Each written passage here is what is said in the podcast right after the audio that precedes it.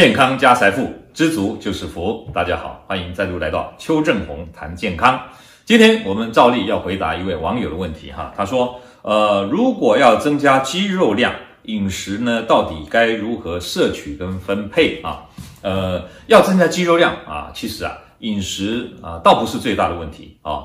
呃，我们从医学的角度来看呢，肌肉量要增加，主要要有两个因素的刺激。啊，第一个刺激就是有肌肉的伸展，有一肌肉的啊拉扯跟破坏啊，那么这是一个破坏在建设的过程，所以肌肉拉扯是必须的一个刺激，才能够让你的肌肉啊增肌啊，然后呢变壮啊。那第二个刺激呢，就必须要胰岛素的出现，有胰岛素的出现的时候呢，才能够啊促进我们啊呃蛋白质进到肌肉当中去合成新的肌肉蛋白啊啊，所以呢。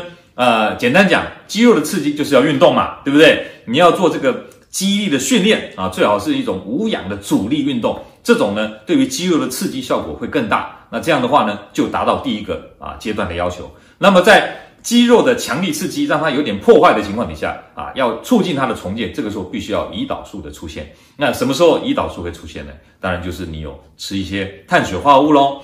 碳水化合物代谢以后变成葡萄糖，让你的血糖上升。这个时候胰岛素会分泌。这样胰岛素一出现以后，加上刚刚有肌力的训练，有肌肉的刺激跟破坏，那这样的情况下就会啊这个启动啊这个肌肉重组、增加肌肉的这样的一个过程啊、哦。那这个过程被启动以后，当然先决条件你必须要有什么足够的氨基酸，对不对？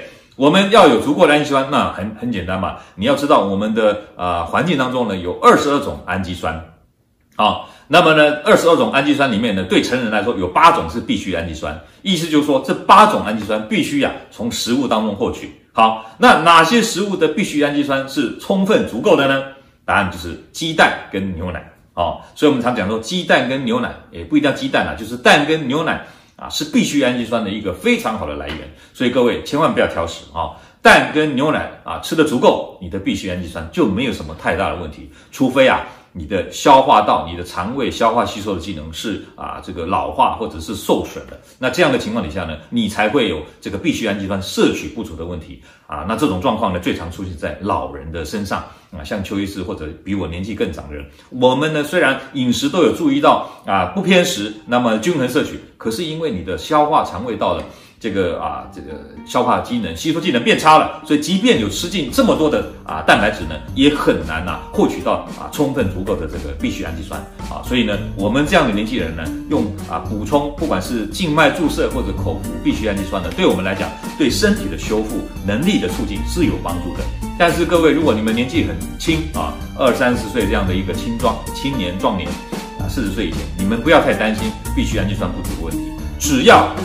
你让肌肉受到足够的刺激，那么呢，还有一些胰岛素的这个分泌的话，那么呢，你就可以启动肌肉啊修复、重组、建啊这个建设的这样的一个机能啊。所以我今天回答啊这位网友的问题啊，就是说，如果想要增加肌肉量，必须要给肌肉强刺激，同时呢，要胰岛素的分泌，不要排斥碳水化合物。那这个时候呢，蛋白质是必须要有的前提，就是你要足够的必需氨基酸，这样子肌肉就可以增肌啊，长壮。欢迎各位呢订阅我的频道，按赞分享，按小铃铛获取最新的讯息。我们今天啊就先回答到这边，下回再见，拜拜。